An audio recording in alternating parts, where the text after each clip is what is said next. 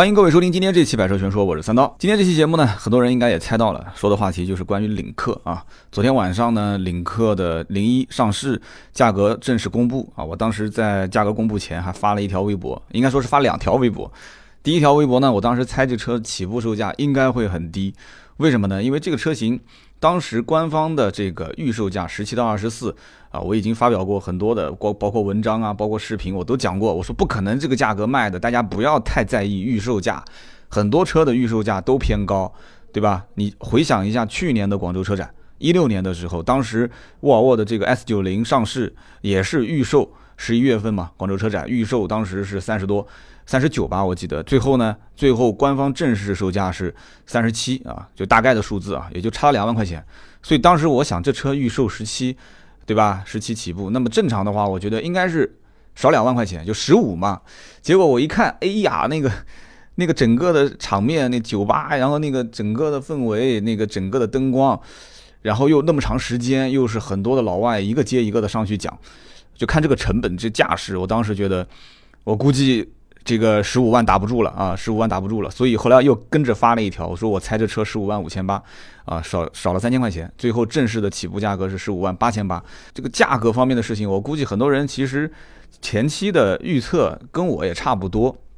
大家都知道这个预售价都是一般都是乘以一点一到乘以一点二的这样的一个价格，呃，只是个噱头啊，营销手段也能理解。关键问题就是这车定价到底怎么样？啊，现在很多人其实听着节目一开始就想得到这样一个结论啊，从这个定价上面来讲呢，其实高还是低？我相信绝大多数的人的这个，如果是投票的话，应该是投给啊，相对来讲还是比较低，还是比较合理吧，倒不是说特别特别低，是很合理的一个价格，因为毕竟是一个新品牌，而且之前呃很多人讲啊长城卫，长城卫，今天这期节目当中，我们不仅讲领克啊，我们还是要把卫拉出来去说一说。我觉得领克跟卫的两个品牌的走的这个路线。看似好像很相似，但是其实又完全不一样。我总结的就是，魏派其实它的重点你是看的是产品本身，看的是销售价格；但是领克它的重点看的是它的销售方式以及它的整个的一个文化营销的这样的一个氛围啊。我觉得这两件事情是领克跟魏派最大的一个区别啊。你包括看它的发布会现场，你就能看得出来，后期一系列的领克的这种玩法。我觉得应该不仅仅是让包括像魏这样的品牌，魏建军会去反思，同时会让整个的汽车圈啊，所有的合资品牌和自主品牌都会去反思一个问题，就是车子到底应该怎么卖啊？今天这期节目我们其实是围绕这个话题在聊，车子到底应该怎么卖？很多人可能觉得说，那这跟我有什么关系啊？这不就是 4S 店的事情，卖车的事情吗？我跟大家讲。息息相关，为什么？如果我们现在看不清楚未来的车子是怎么卖的，将来就算价格很透明，就算每个车子说好了，我们现在不用去 4S 店了，我们在家里面，我们通过手机，我们通过电脑，我们就可以下单啊，就可以把车子开到你家门口。到了那个年代，你其实很快就到来了。那个时候你才发现，其实你根本就不知道该怎么买车，因为你会面对更多的选择啊。就现在整个人在社会上，手机那么方便。其实有的时候为什么活得很痛苦，就是因为我们面临的选择实在是太多，可是我们真正能够正确的做出判断的这种能力又特别弱。大家有没有发现这一点啊？不管是买手机也好，买电脑也好，买汽车也好，甚至买衣服、买包包、买任何一样东西，我们面对的选择实在是太多了啊！包括面对的套路也特别多，各种营销套路啊，稍有不慎，有可能就会走错一步啊！走错一步，那你你本身挣的也不多，对吧？买错一样东西。那你会后悔很长时间，所以说，回到价格本身来讲，这车价格贵不贵？如果把它放在合资品牌里面去对比，那我们今天等会儿会说，拿这个车如果去跟同样是紧凑级定义的啊合资品牌，我们讲一个卖的比较好的日产的奇骏，我们拿它跟奇骏去比啊，奇骏的官方报价十九点六八万，对不对？打完折的价格正常应该在十七万五上下，就和现在目前啊领克零一现在所有的媒体大家都是在推说领克零一现在卖的，我觉得性价比最好的应该是哪个版本啊？应该是行 Pro，也就是十七万多的那个版本，十七万八千八。好，那么行 Pro 十七万八千八，再回看奇骏的定价，打完折之后的价格十七万五，前期肯定这个新车型是没有优惠的嘛？我们一会儿还要再说啊，说它的整个的一个营销方式，包括定价的规则。十七点五的这个这个这个奇骏和十七点八八万的领克零一，你说这两个车怎么买？那有人会拿出一个配置表一看，我的天哪啊！这个车的配置表那简直就是完爆啊，完虐奇骏这个车，就你随便列出什么配置它都没有，奇骏就是一个舒适版本，就是一个就几乎于接近于乞丐版本的一个车。但是我告诉你，你说奇骏不卖了吗？不可能啊！奇骏的销量依然是月销应该是大几千上万啊！就你说对它的影响会不会很大？我觉得不会特别大。为什么？因为本身是中国是吃人口红利的一个。市场，那么很多买奇骏的日产奇骏的这些人，他可能只会问一句：“啊，领克是什么车？我没听说过。”啊，也有可能会买完之后说：“哦，我不买领克，这个太时尚了。”也有可能会说：“啊，我不买这个，我我只认这个合资品牌。”就是他会有很多的一些原因导致客户就说：“我相信的是什么？我买的是一辆车，我不要那些花里胡哨的一些东西啊，我不要那么多的一些包装，我也不需要那些特别时尚，我就要它。”勤勤恳恳的，不要让我太有太多的麻烦。买车回来以后，养车费用啊，各方面都很便宜。就像我上次发个领克的 4S 店，那底下的评论很多都。哎呀，这个将来成本都要摊到你们头上的，这个搞得那么那个那种样子，你是不是以后这车的这个这个售后服务费用啊、维修费用啊，各方面都很贵？其实呢，这个贵不贵啊？很多人理解主要是两方面，第一个就是保养费用贵不贵，第二个呢就是它的维修费用贵不贵。保养的费用的话，我相信你看现在所有的，只要这个车的档次是在合资品牌的档次里面，那基本上它的定价一定是跟合资一样。它如果说定义是在自主品牌里面，它的定价跟自主也是差不多的。而且，二点零的这个二点零 T 的发动机，你能贵到什么地方去啊？你就结合所有的二点零 T 的发动机的一个正常保养的费用，也就上下大差不差，啊，不会有太大的区别。可是很多人觉得就是维修费用会不会贵？维修费用这一点，现在刚上市啊，人家说了啊，终身免费维修。但是这个里面也有可能有套路可循啊？为什么呢？首先，你看网上也有人会在讲，第一个就是终身免费维修，是不是前提就是我得要终身在 4S 店保养？那又回到保养费用贵不贵的问题上了，对不对？所以我觉得真的，这个 4S 店在销售的过程中啊，应该先把自己的将来的 A 保、B 保、大小保的保养的费用先给客户做一个明示。这样的话，对于很多客户买车啊，他其实有一个预期的，就是我买你这个新品牌，那我将来的这个保养的费用贵不贵？那维修呢？维修的话也应该给一个明示，就是你到底哪些东西是真的终身是是是是保你的维修的，除了发动机。变速箱像这种东西要坏，就是肯定要花大价钱。除此之外，啊，如果我的这个天窗关不了了，我的车窗有异响了，啊，我的车上哪个塑料件坏掉了，啊，我的电瓶要更换了。当然有一些是易损件啊，像电瓶、雨刮器这些东西。当然了，这个东西易损件是不是可以免费更换，这一点完全看服务啊，就看你的服务是不是别人都没有的，你做得更好，那不更好吗？对不对？那么所以说。那有人讲说，那你照照理三刀按照你这么说，那以后轮胎四 S 店给你免费换了，这有什么不可以呢？对不对？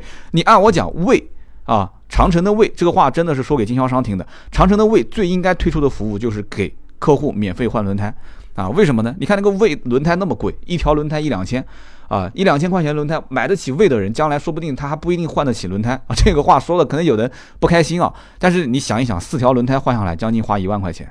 啊，你别说是你，你就是我啊！我那个奔驰小 C，你让我四条轮胎换下来花一万块钱，我我可能宁愿选择换车。啊，这讲的有点夸张，但真的是这样。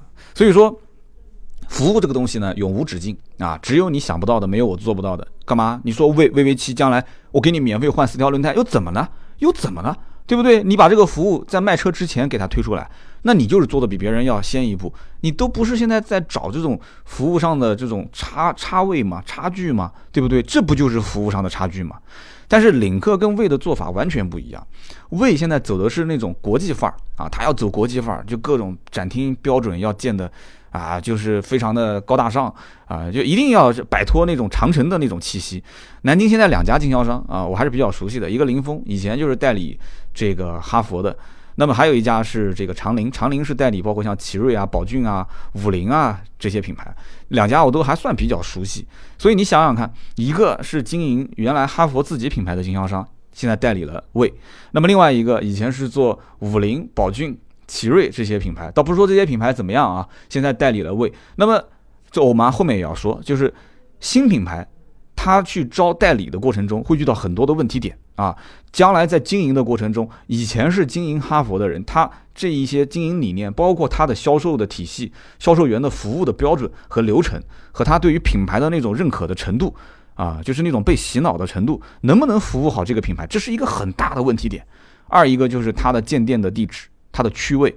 你说代理五菱的、宝骏的、奇瑞的这样的一个品牌拿新的店、拿新的地址啊？它在什么位置，放在什么地方，能不能得到区位优势？这很大都是都是很大的问题点。好，我们回过头来还是说今天领克吧。很多人听到现在可能还是想知道，就这个车具体什么配置啊、价格啊，适不适合推荐，能不能买？如果你对领克这个车本身，这个这个这个造型啊，包括内饰，包括定价，包括配置，你都没有任何疑虑啊。你对于这个车子本身怎么看怎么喜欢，看完之后是啊吃饭吃不下了，睡觉也睡不好了，就是你属于这这一类的类型。我在网上已经看到很多人给我留言了，回呃留言是这样的，说呃三刀，我看上领克了，我这个车能不能无脑买？什么叫无脑买？就是我不看评价，不看任何东西，我就是看中它，我就直接买。而且我也知道。反正是新款啊，也没什么优惠。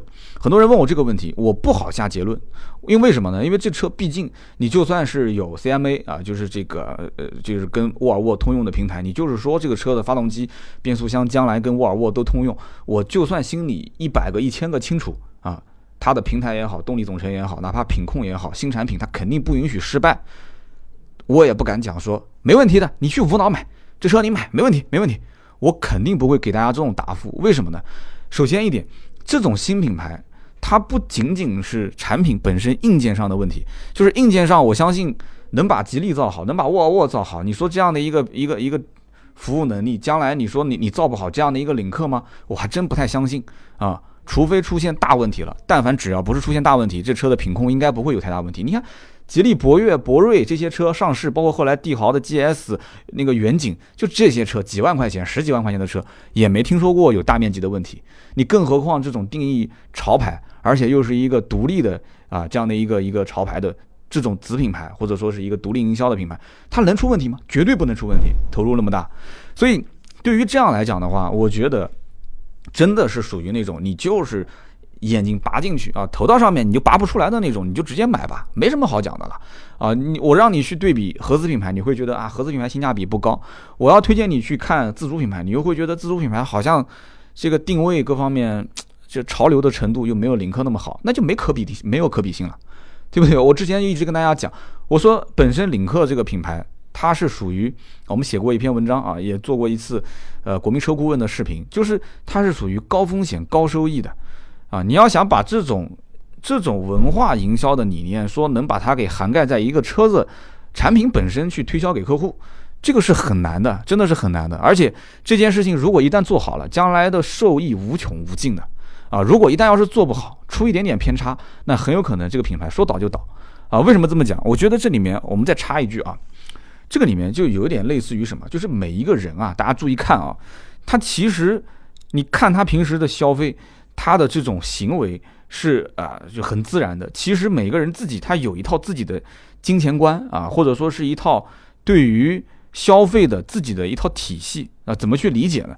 那可很有可能像像我们父母那一辈啊，可能是五几年的、六几年的父母这一辈的人，他们对于金钱、对于消费的这种观念是以元、十元。百元为单位的，因为在他们那种物质匮乏的年代过来的这些人，他们可能去这个房间会把那个房间的灯给关了。他们这顿饭吃了剩下来的菜，他可能下一顿热一热再吃，下一顿吃不掉再再热一热，明天再吃，明天中午吃不掉热一热，晚上再吃。就对于他们这种这种这种年代的人，五零六零的人，他们买车，对于车子的那种价格的敏感度会非常高，实用性要求非常高，不要那么多太潮流的东西。但是。对于像我们这种八零后，包括还有一些七零后，我们可以开始接受一些新事物啊，我们可以开始接受一些互联网。我们是在互联网时代下，你想九几年互联网爆发的时候，正好是七零年，七零后二十多岁，像我们十几岁，也都是成年人了，对吧？我们是在互联网下成长的这一这一部分人，那我们可能相对来讲能接触的消费的范围，可能是以千。啊，可能是几千上万啊，这种我们觉得都能接受。但是你知道，以后九零后这帮人，他们九五后、零零后不一定能挣多少钱啊，不一定能挣多少钱，但他一定比我们敢花钱啊。这一点大家能理解吗？九五后、零零后，包括像我们家女儿这种一零后，那他们以后生下来的时候，马云讲过一句话，就是什么叫做电子商务啊？以后没有电子商务这个概念了，知道吗？啊，你现在去用电，你会问电是从什么地方来的吗？你现在去用水，你会问水是从从什么地方来的吗？你呼吸空气，你说问空气是从什么地方来？以后阿里巴巴就是无处不在，没有电商，没有这个概念啊！啊，你看这马云就是来自于未来的人，所以说未来的这些零零后，他们的消费，他们对钱其实只是手机里面的一个数字，哎，是不是这个概念？他们对于钱就是手机里面的一个数字，他们的这种消费理念、消费的这种系统。整个的一套系统和我们八零七零年的这套系统完全不一样，和五零六零年的那一代人的系统也是完全不一样。七零八零这套系统也不要去考虑九零零零的那些人的想法，好不好？我们不是一个消费系统啊，我们不是一个消费系统，所以我是我不讲产品本身，我觉得我是绝对支持啊这种用各种包装文化文化消费啊，用这种文化消费的这种。务虚的形式来做务实的事情，我是强烈强烈建议可以让很多的品牌去看啊这件事情。我今天放在节目里面，我提前下定论，我就提前就这么讲。我觉得这种营销模式是对的，是绝对正确的。而且我后面还会再说几件事情，就是关于呃这件事情，就是领克这个车上市，我觉得重点不是车子产品本身它有多大的优势，我觉得绝对不是这件事情，而是它的这种销售的做法。将来一定会改变很多，啊，让周边 4S 店发现，完全就是两种时代的人在卖车，两个时代的人在卖车。他现在玩的玩法是什么？领克空间、领克中心跟领克商城，我们一会儿细讲啊。这里面我觉得，对于经销商来讲，谁是爸爸？有人讲客户是爸爸，客户是爸爸。对不起，你是爸爸吗？你再到 4S 店买买车试试，客户是孙子。那你别整天发发微博或者是发论坛的时候，天天喊四 S 店叫四儿子，四儿子觉得过过嘴瘾。四 S 店是四儿子吗？是四儿子吗？你真到四 S 店的时候，真的包括我在内都是孙子啊！我买奔驰 C 的时候，我还要加一万块钱装潢呢啊！虽然我我跟各个领导关系也都很好，现金优惠拿的很多，但没有办法，游戏规则啊，游戏规则就是这样的，还要啊本店上牌，我也交了三千块钱本店上牌。对不对？那我我是爸爸吗？我要是爸爸，我直接给他两耳光抽他，对不对？那我还是孙子嘛，一回事。谁是爸爸？我告诉你，带经销商赚钱的他就是爸爸，强势的品牌厂家就是爸爸。只有爸爸才能改变儿子，才能改变这个这个经销商的销售体系。所以整个 4S 店现在其实说白了是厂家放任不管，导致很多经销商其实一直。就是恶性循环，各种捆绑，各种加价，各种乱七八糟一系列的东西。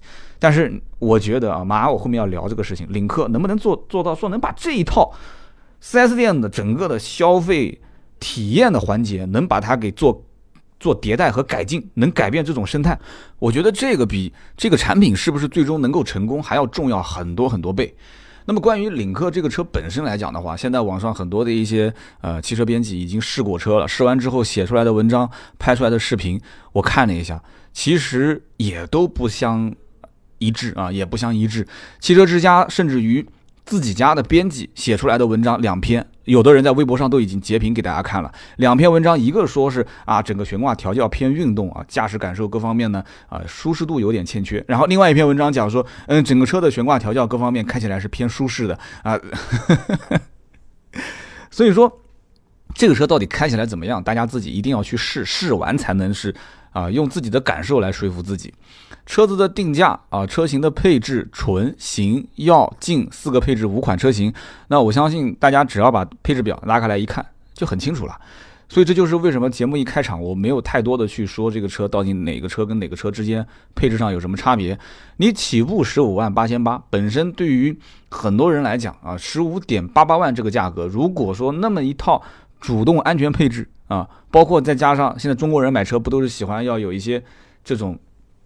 标配的东西嘛，比方说什么，啊大屏幕啊，对吧？这个天窗啊，或者是啥无钥匙进入、无钥匙启动啊，电子手刹啊、Auto Hold 啊这些，那你该有的都得有啊，对不对？所以你一拉开车门一看，两块大屏幕，对吧？十点二五寸的液晶仪表，十点二寸的这个中控屏，那很多人觉得说，最起码这个配置应该不是低配吧？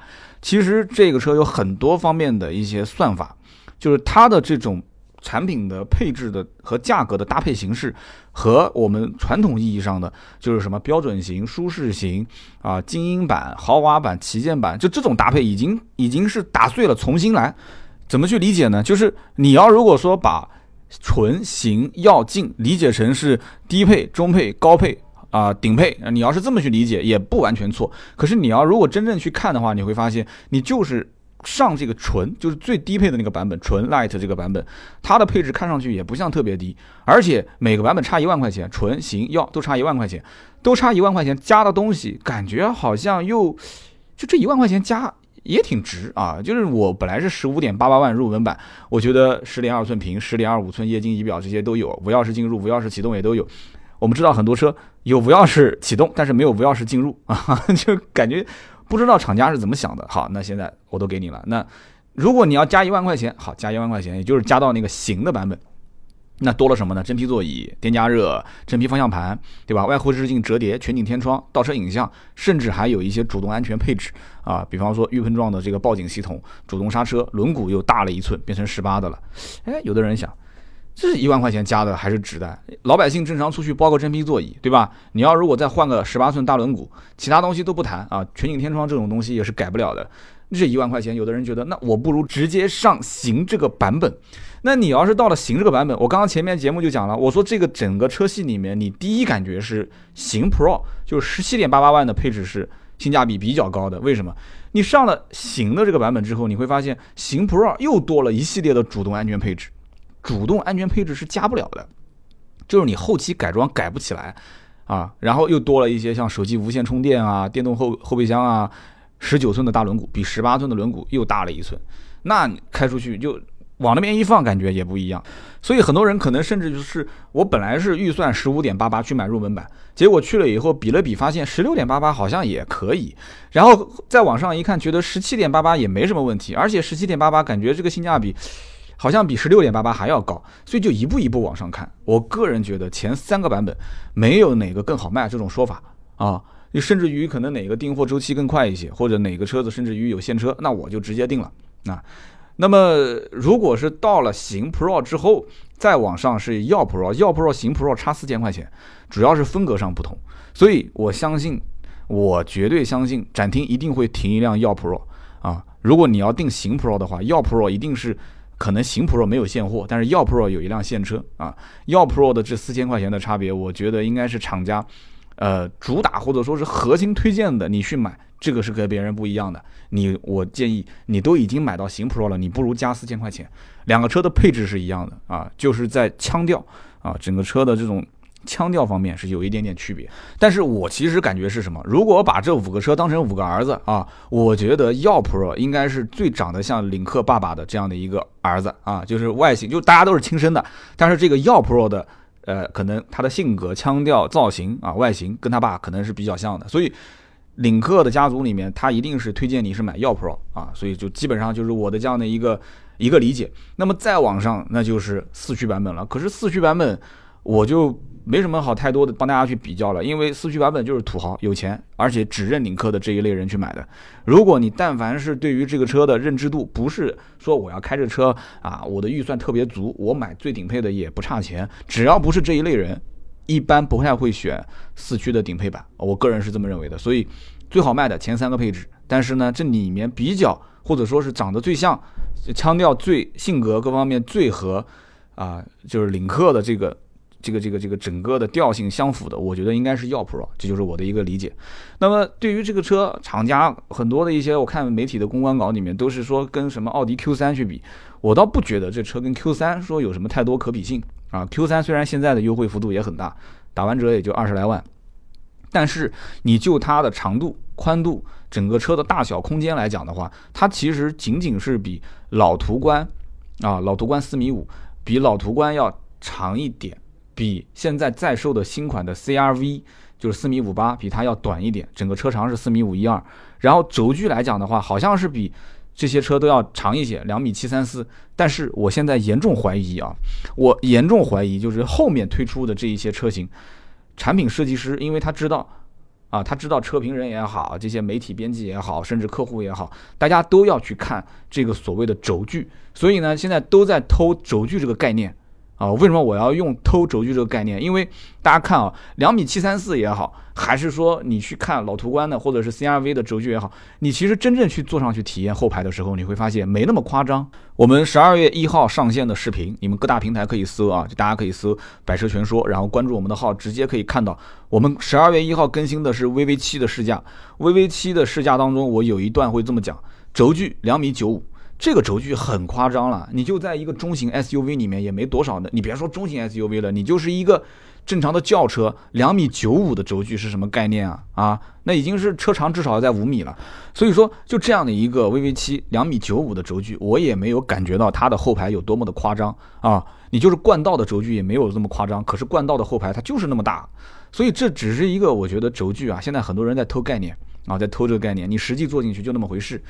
那么这个车呢，有的人会觉得说啊，是不是要跟啊长城的 VV 五去比？VV 五的定价是十五啊到十六点三这两个版本，二点零 T 发动机，呃双离合变速箱，确实很多地方是比较香，但是这个车比 VV 五要大一圈，驾驶品质和文化的这种氛围和产品定位完全不一样，我觉得也不存在什么太多的竞品关系啊。我们继续往下看。啊，这车定价高不高？再说一遍，这车定价并不高啊，定价确实是不高。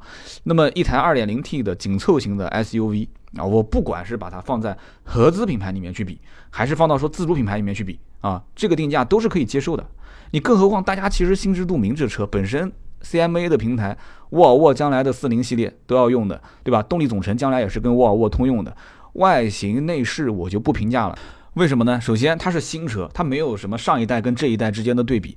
其次，这种产品走潮流范儿、时尚范儿，对不对？你说我看到那种时尚博主穿着那个衣服，穿个西装，穿一个这个运动鞋，然后那个裤腿还留那么一点，底下又不穿袜子，你说我是说他是乡村土老帽呢，还是说他是时尚潮人呢？对不对？他如果说是一个时尚达人，天天出席这种秀，那我觉得他是时尚。但如果说他要是某个企业的 CEO，他要这么穿，那我就觉得说这个就有点怪怪的，对不对？因为他你要看放在什么环境里面啊？你要参参加一个时尚派派对，你把你们家的那个。蚊帐披在身上，人家都觉得是潮，对不对？可是你要如果说你天天上班披个蚊帐在身上的话，那肯定给人家笑死啊！你说我一个作为一个小老板，我披个蚊帐天天上班，然后底下穿个球鞋，穿个西装，然后裤腿又卷在那个地方，又不穿袜子，那别人觉得你来干什么的，对不对？所以说这个东西要放在什么环境里面？大家如果都是潮人，都是时尚范儿，那你觉得领克这个车你过目不忘啊？你看他特别喜欢，你就买呗，对不对？你消费的是一种潮流，是一种文化。但是我相信还是有那么一部分人，就是我前面讲的，就是买奇骏的那些人，十九万六千八打完折之后十七万多，OK，这是我能接受的范围。合资品牌对比一下，发现都差不多，反正配置啊、造型啊、价格啊，那我其实买的就是这个车这么多年在市场上的口碑。但是领克什么人去买？领克就是出现了，现在就很多人留言给我啊，三刀。呃，小刀，我能不能无脑买？我能不能明天就去提？我等不及了，我今天就要开。那这个没什么好说的了。但是一个产品它到底成不成功？我觉得啊，成不成功这件事情其实还是看市场表现，对吧？你说为之前开了一个一周年的这个这个晚会，一周年的这个发布会，结果就是说我们成不成功？我们用数据说话。哎，你看月销量都是几千台，两台车子月销量都是一万多啊。好，他觉得自己成功了。可是这。成功那都是过去，永远要看到未来。未来是不是能一直保持每个月的销量都是大几千上万，而且这种上涨的势头能不能永远保持？这个我觉得你要放在一个更大的时间点上来，就把拉长之后，你会发现你在一个一年或者是小范围的时间内，你做到了一定的成功。那我讲个不好听的，全新途胜，我那次做了一期视频，全新途胜当年一个月还卖八千多呢，现在呢一个月卖不到，全国卖不到五百台。对不对？那他当年能不能说自己成功？现在能不能说自己失败呢？啊，你就算说他失败，他现在卖的也还还在那边，他也没说退市，你说是不是？所以这件事情，我觉得啊，要看老百姓用人民币投票到底有多少，这个很关键。但是我还是那句话，这个车怎么定价，或者将来卖多少台，这些东西都不关键。我觉得这台车子成不成功的关键点就是，我下面要说的重点就是，它和魏派的做法是不同的，它真正的核心的。点，它的核心点是领克空间、领克中心跟领克商城。我其实最看重的就是这个。你问我，你说三刀，你说了半天，这车你买不买？我可以明确告诉你，这车我不买。为什么？因为这车我这个年纪，我买这车，我觉得跟我的调性不相符。很多人不都是说我是属于闷骚型的，我属于应该开雷克萨斯的那种人嘛？啊，我我确实也是啊。那如果雷克萨斯以后国产，我可以考虑啊。就现在这个价格，说实话啊，这个服务这种调性，呃，就离我还是有点远啊。我还是开开我那个小奔驰吧啊。所以领克这种，我觉得不符合我的调性。我曾经也问我夫人啊，我说你喜不喜欢这个车？将来要换车，我给你换一辆。她看了看图片。他这车长得怎么这么怪？就是他是不懂车的啊！就我夫人是完全不懂车的。虽然天天我在说车，他从来不听我节目，但是他就说了一句：“这车怎么这么怪？”我说：“给你买这个车吗？”我不要，他不要。就你有那种喜欢潮流、喜欢时尚的人，但是也有一部分就是觉得车子就是个代步工具，我不要它代表任何其他的东西，它只要省心。啊，每次点火它都能着车，每次能把我送到目的地，然后又带我回来。啊，保养啊、维修这些事情是我老公的事，我从来不关心。但是我希望这车不要太费钱，不要老是坏啊。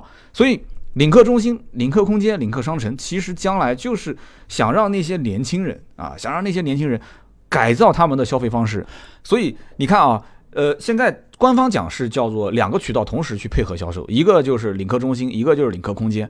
但是这个领克商城其实大家不要小瞧啊，就即使是像天猫、像阿里，它都做不了汽车在线销售这件事情。可是我认为厂家能做啊，这件事情只要厂家在一个独立的品牌当中，就是我在诞生这个独立品牌的时候，我就跟经销商约定好，就是我的将来的销售模式，我给你洗脑。不是说我完全依托于你经销商来卖，而是说我会通过领克中心、领克空间、领克商城三个渠道同时去进行销售，而且我要保会我会去保障你的利益，你不用担心，你不要认为我是厂家直销啊，你不要这么认为，你仍然是我的代理代理商啊，你仍然仍然是我的经销商，那么。为什么现在的所有的，包括天猫旗舰店也好，啊，包括这些什么在线销售的这些第三方的互联网公司，都不能说把销售这个环节打通？说白了，就是跟经销商的利益是冲突的，对吧？因为你只要价格放在网上，那就是透明的，那经销商的价格它是不透明的。那这样的话，两边就会出现很多矛盾。而且你网络商城越做越大，你是不是会对我经销商的销量做有一些冲击？所以说，领克中心、领克空间。怎么去理解领克中心？我的理解，它就是一个 4S 店，只不过名字听起来就是领克中心啊。它就是它有什么？它有整个的店面的车辆展示，然后有销售环节，有售后服务，就是有后厂有维修这些，它就是个 4S 店。那这种 4S 店的模式一般都是建在城市的边缘啊，都是城市的边缘。那么领克空间呢？领克空间其实说白了，它有点相当于是城市展厅。城市展厅就像特斯拉啊，就像包括像蔚来汽车啊，蔚来汽车在我们南京是建在新街口德基的正对面中心大酒店的底下，对吧？那特斯拉大家知道，很多特斯拉都是在 在南京，就是在德基，就在德基的一楼啊，应该是负一楼啊。然后在很多城市都是在最豪华的这个商场里面，所以领克空间将来一定是跟这些什么 shopping mall 啊，一些大的购物商场。啊，这些地方是放在一起的。那么领克中心刚刚讲了，它就是 4S 店；领克空间它是一个体验店，它还不能严格意义上讲是一个城市展厅，它就有点类似于像什么卖运动鞋啊，或者是卖手机，就像这种体验式的。进来之后，整个的一面墙全部放的都是各种颜色、各种配置的汽车模型啊，没有听错，不是放车，有可能放车。如果空间不够，或者有的像商场，它二楼、三楼车子开不上去，那怎么办？它可能就是放模型，放了模型之后，你可以把模型拿下来，然后放在感应区，啊，屏幕就会显示整个车辆的配置、价格信息，甚至于这台车，你如果现在当场下定金，我都能告诉你什么时候提货，它的库存情况是什么样的，哎，对吧？将来的这个 AR、VR 的技术，完全可以在一个人戴上眼镜，就是实时的，不需要再有真的车在现场，我就能去感受到这个车。去买房子的时候，都已经能看到什么什么立体看房，什么什么三维空间看房，都不用再去样板间了。你说这还需要再去体验吗？就无非差一个动态驾驶，啊，无非就差一个动态驾驶。所以说，领克的空间其实展示的不仅仅是车啊，还有很多东西，包括什么周边的商品，比方说什么 T 恤啊、夹克啊、雨伞啊、手拎袋啊，就乱七八糟一堆东西。所以这种就是我前面提到的叫文化营销啊，文化营销这种它是生活理念、品牌的营销造势。回到我刚刚前面讲的，就是五零六零年的人，他们那种对于钱的判断，对于消费的判断，车子一定不是这么买的。哪能说逛商场本来是去买件衣服，结果说订了个车回来，这是不可能实现的。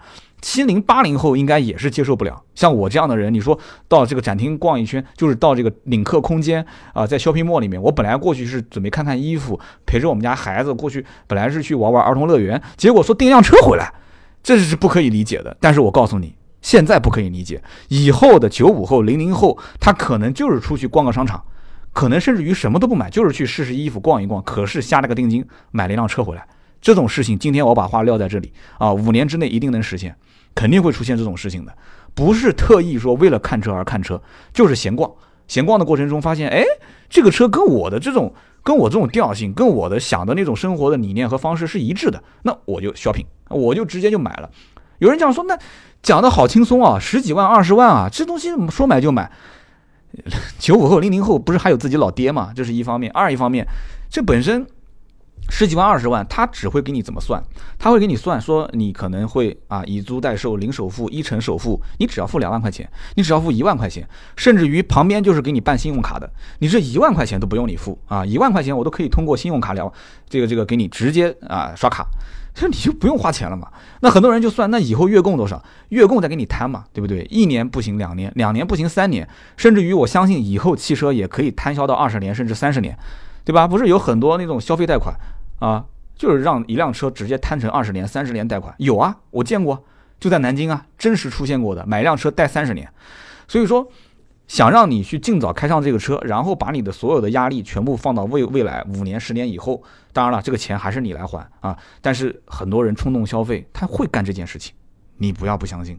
那么这里面包括领克商城，领克商城我看到的东西是什么？就是。它将来第一个价格是不是真的能透明化？这件事情是我非常期待的。我其实对这个车子本身将来好不好开，啊怎么样性能各方面百公里加速，我对这东西一点都不感兴趣。我其实对这个车子将来真的能不能通过领克中心、领克空间、领克商城，能把能把整个的汽车消费环境当中的价格不透明，啊，能把这个环节打通，我觉得是我将来一定会我的眼睛紧盯着领克的这个。为什么？你看我们最近。文章、视频，包括我音频，今天又在讲领克。我真的，我觉得这里面就是这个点特别触动我。如果他将来真的能通过领克商城，把整个订单透明化啊，从下订单开始，订单系统生成，可以看到这个车啊，整个的这个生产线啊，生产线上的制造流程，甚至颜色，呃，我要的颜色是不是能个性化再选，然后再到下线，再到运输，整个全过程。如果是这样子的话，那我觉得你要知道现在。你到一家 4S 店，你想查询一下你的车在什么位置都很难啊！那销售爱理不理的啊，因为什么呢？销售得找自己家的信息员，信息员也不愿意去查。每个客户都过来查车在什么地方的话，那不忙死了吗？所以这套系统，我觉得我是特别特别想去亲眼目睹、去参观一下的。当然了，这个是很快，因为南京两家这个领克店我都认识啊，回头我会去好好的去体验一下、去看一下。有机会我们后面会再聊一聊。那么价格如果能打通，说。这个经销商是儿子啊，厂家是爸爸。爸爸讲，所有的经销商一律不允许调价啊，一分钱都不允许做做做调整。就类似于，比方说苹果，我官方售价是多少，你所有的苹果的体验店啊，必须是一致的价格，官方多少就多少，除非是大客户啊，大客户，你像我们，比方说苹果买了很多之后，我的这个公司的名字，你只要开发票开公司名字，那可以再享受一个折扣点位。好。那么除此之外，我们一律是正常的一个价格。中国大多数的消费者是不患穷而患不均，为什么总是对销售那么不信任？就是因为你们家低，他们家更低。所以你如果能把价格这件事情做透明，哇，那我就不知道是该庆幸还是该悲哀了。有人讲，那为什么要悲哀呢？这件事情真的是刀尖舔血啊！我我之前讲了，我说我在看到的这个领克 4S 店现在建店的位置。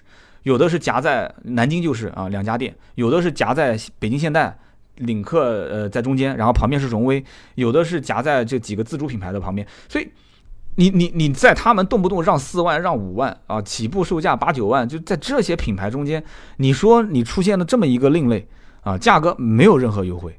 中国人买任何一样东西，其实是消费两样东西：第一个是消费那种占便宜的感觉，第二个是消费虚荣心啊。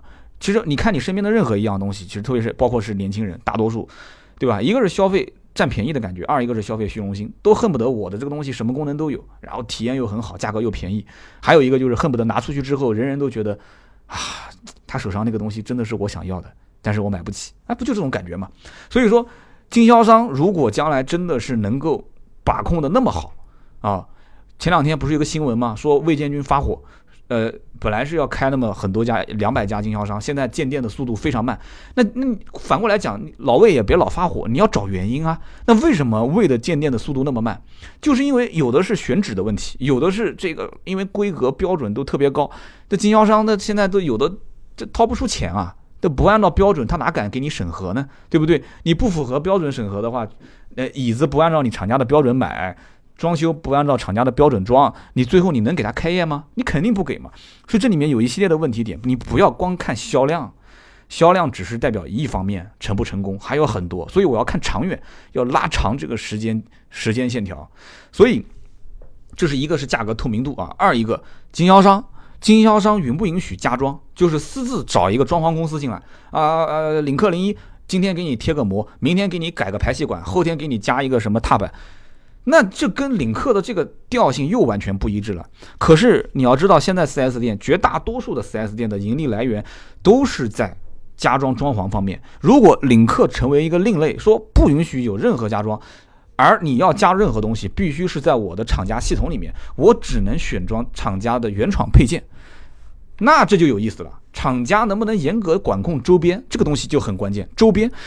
我买个苹果手机，你不能说我买个苹果手机壳子你也得必须买。那苹果手机壳我没买过，但是苹果那个 iPad 的壳子我买过，是一个 iPad 手机壳三百多吧，我要没记错的话是三百多还是五百多，贵的一塌糊涂。我也是被身边的人忽悠啊，说这个哎呀这个这个是这个 iPad 这个手机壳原厂的好啊，我也咬咬牙给买了。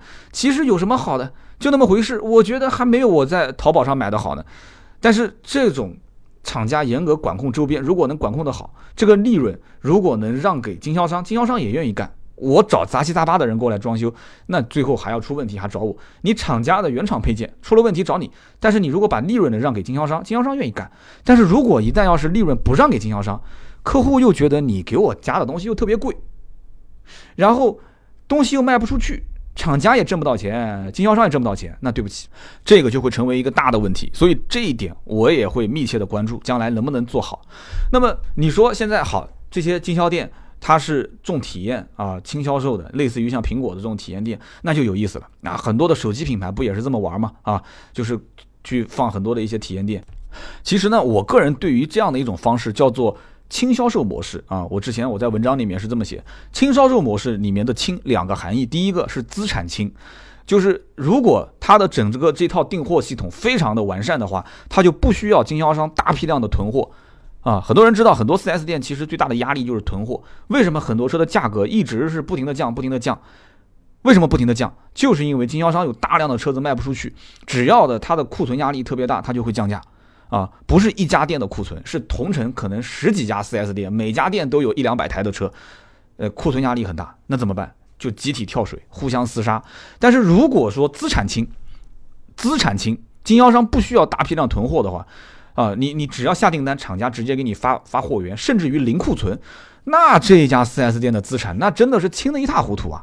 啊，相当轻的压力，轻压力就可以把它的更多的投入放在什么地方？放在服务里面。所以这就是第二点，叫重服务啊，轻销售、重服务、重体验。所以这就是我定义的叫做轻销售模式。4S 店其实传统的老的这些 4S 店是绝对做不到轻销售模式的。听好了，是绝对做不到啊！就以我干了这么多年的汽车销售，我可以下定义，他们想改一定是改不了的。所以一定得是个新品牌，一定是一个新品牌，从源头上，从厂家，从爸爸这个角度去给儿子、给经销商去洗脑啊，从这个角度去让他们知道，我们就是要这么玩的。这个事情我之前在讲那个日本的大发，就是微型车故事的时候，我曾经说过，把一家这个社区门店改造成一个没有一辆车，啊，只是让那些家庭主妇、老老太太、老爷爷去喝喝茶、带带孩子，但是整个产品就整个的一个营销布局还是围绕着大发的微型车。这样的一个布局，那这家店销量非常好，为什么？就是一个轻销售模式，我非常赞成这个轻销售的模式啊。那么我们在网上还看到有人讲了这样的一些话啊，就比方有人说说啊，领克以后就是第二个观致啊，观致不是对吧？就反正做的不太好嘛。观致和领克本质的区别在什么地方？首先，观致当年招商是没有依托奇瑞的经销商体系的，它是独立出来去招商的。那么这里面就有很大的问题点了，你开发经销商的难度是非常非常大的。据我目前了解啊，领克的经销商招募是基于之前的吉利的经销商，包括沃尔沃的经销商。我曾经还看过，因为我身边老大哥有人他想去经营领克，也我们之前也聊过，我也看过领克的招商的条例。那么这里面吉利。啊，沃尔沃的经销商本身很多是集团啊，很多手上也有现成的可以改造的，或者是这个这个现成的土地可以拿出来用。那么观致当年如果去找新经销商，它的整个的区位的优势会非常非常的差，没有任何核心区位啊，甚至很多的逛 4S 店的这些客户都找不到找不到观致的 4S 店在什么地方，就犄角旮旯里面。那么这是第一个问题点，我觉得这个领克跟观致是不一样的啊，而且领克我觉得它有一点做的也不是特别好。按我讲，吉利的经销商都不应该给代理啊，就做的再直接一点，直接去找沃尔沃的经销商去做代理，甚至把两家店打通放在一起。但是我可能想的有点过于理想化了，而且还有一个问题点，后来我细思一下，也觉得这个不太合适。为什么呢？沃尔沃的经销商管理其实是比吉利的经销商管理要混乱。真的是这样的，因为我记得曾经有期节目我也讲过，就是说到这个全中国当时第一家，也可以说是倒闭或者说是退网的沃尔沃的经销商是无锡的一个经销商。这个经销商当时跟沃尔沃应该是打官司还是怎么样，反正闹得很僵，闹得非常僵。什么原因？就是因为当时这家经销商代理了沃尔沃品牌，结果没多久，在一条马路正对面又开了一家沃尔沃的经销商。这件事情大家在网上可以搜一搜，如果有无锡当地的人，应该知道这件事情。就当年闹得非常大这件事，所以沃尔沃的经销商的管理其实甚至于可能还没有吉利的经销商管理的好。所以因此你看到现在很多人啊，当时在去争这个领克的代理的时候，最终别的地方我不知道，南京一家是原来代理吉利的老板啊，现在做这个领克的经销商，还有一家是。这个像万邦集团，他们家有很多，有奔驰，有现代，呃，有很多品牌，然后把其中的雪铁龙的这个 4S 店改造成了领克的 4S 店，啊，所以说这里面还是有区别的。那么观致还有一个问题点是什么？观致是一群外国人去掌控这个产品的设计、定位啊，甚至价格，甚至包括它的整个的营销。那你说一帮外国人能能懂中国人吗？中国整个市场最黄金的销售 SUV 的年代，哎，结果呢？观致上来之后，定位不清晰，人家不玩 SUV，就是闷着头去卖三厢车，甚至于还出两厢版本，两厢车谁去买啊？谁去买？你告诉我，产品定位本身不清晰，亮点又不足，然后呢，你总认为是因为每一个这个这个这个观致的这里面的运营总监啊、设计总监啊，都是特别牛逼的，就背景特别牛逼的啊，什么帕卡尼啊、什么什么 mini 啊这些，就是拿出来的都是能，就是每个人的名字在行业内都是。跺一跺脚可以震三震的，可是产品本身在中国为什么给人感觉不接地气？就是老外说了算啊，所以他就是太过于自信自己的产品，觉得说酒香不怕巷子深。可是这件事情，我觉得跟这个领克也不相同。领克我们就分两边，因为知道是沃尔沃跟吉利合资的嘛，对吧？我们就分两个层面来讲。沃尔沃本身，沃尔沃是一个。已经错过了一次的品牌，为什么我这么讲？因为它本身产品，你说差不差？不差，对不对？很多人对沃尔沃品牌的这种，呃，好感度还是比较高的。但是这个品牌在中国，它一直是属于没有被包装，也也就没有人被买单。那么有人讲，那是因为沃尔沃的平台落后，设计落后。那我反过来问，大众三代同堂、三世同堂，甚至四世同堂，啊，对不对？那老平台、老技术依然卖的还是呼啦呼啦的。那那问题在什么地方？你觉得呢？你觉得问题在什么地方，对不对？吃早期红利，有人讲啊，你那是一方面，对吧？那不管是微博、微信，总有先做的人，他就得到了早期红利。那这里面吉利，我们再说吉利，吉利它是从底层打拼上来的品牌，它很清楚自己，它就是泥腿子出身。中国人想要什么车，对不对？没有卖不出去的车，只有卖不出去的价格。吉利是非常清楚这个道理，他只是不说出来，对不对？混到现在这个有头有脸了啊，这这种这种这种场面了，那。作为一家民营企业，作为一家自主品牌，吉利本身这个牌子不会卖上大价钱，溢价能力有限。我之前说 VV 七长城的救赎这件事情，其实反过来讲，领克是不是吉利的救赎呢？对不对？我们反过来讲，有没有有没有这种感觉？其实我觉得也可以这么说，但是这期节目一定不从这个角度切入，因为这件事情对于。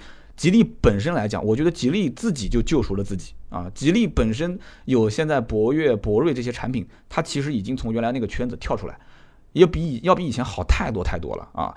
所以说，领克对于沃尔沃、对于吉利来讲的话，我觉得其实都不是说他是在救谁。他有些话是可以大声的喊出去的啊！我们潮流，我们时尚，有些事他是要很低调的去做的。比方说招商啊，比方说他可能去要营造一种什么文化氛围，要去颠覆整个的销售方式。你在看整个的所有的文章也好，还是发布会也好，你听到他们讲我要颠覆这个行业吗？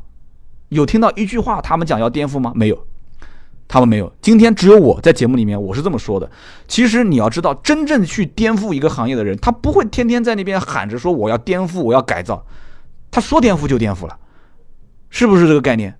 我相信老乔当年也不可能拿这个苹果说我要颠覆所有的手机，他只是跟你说产品本身，他只说产品本身，他也不去对比任何产品。我当时不是讲吗？我说那个手机越是不自信的，他就越会拿其他家的产品过来对比，是不是这个概念？所以。不管白猫黑猫啊，反正经销商你能代理我的品牌，你就是好猫。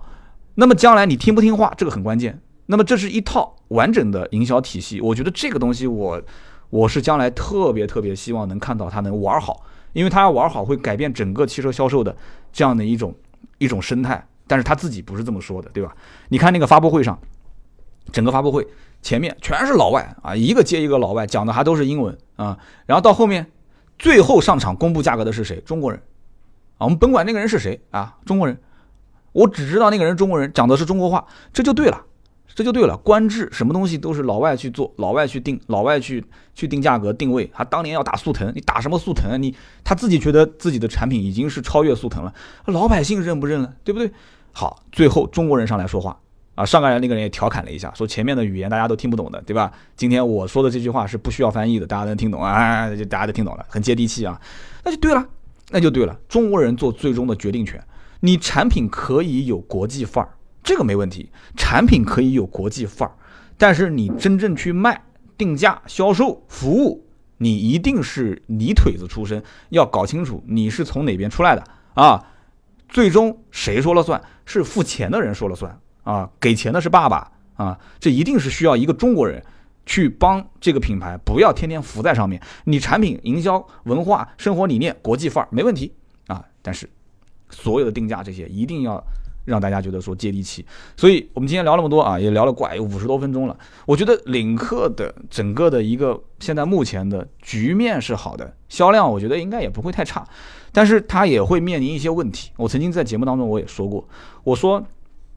领克 4S 店啊，别的地方我不讲。南京一家雪铁龙 4S 店改造成领克 4S 店，其实这就是我们国内的自主品牌给合资品牌打了一记响亮的耳光啊！我暂且把领克定义成自主品牌啊，就是它也是跟沃尔沃合作合资的啊，也算是一个，就是你怎么定义呢？就是一个自主合资品牌是吧？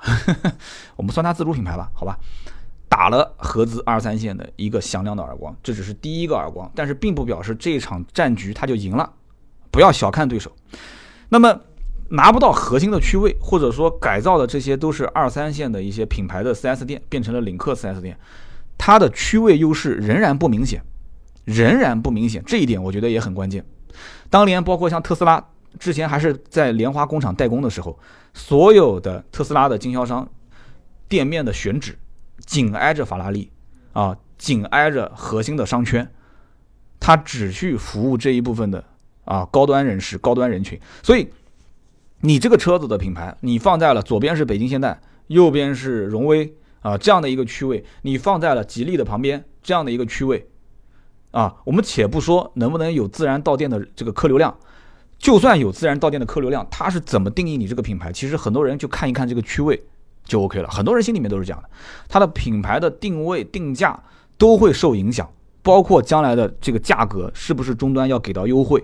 啊，左边的北京现代动不动让三万、让四万、让五万，右边的荣威起售价就是八九万、十几万，然后还能让一两万。那你中间突然出现这家店，说啊，对不起先生，我们在网上下单，啊，我我们是原价销售，你说客户是什么样的一种感觉？所以这是一方面，二一方面，销售顾问的服务能力啊，我不是说吉利的销售顾问的服务能力就不行，也不是说啊一家雪铁龙的店改装改了以后变成领克，它的服务能力也不行，不是这个意思，而是说去服务一个这样的新品牌、潮流的品牌，我觉得更应该是直接从像类似于 smart，类似于这个啊卖进口大众甲壳虫，或者是类似于卖宝马的 mini 这一部分人，特别是 mini 跟 smart 这一类的销售顾问，把他们给挖过来。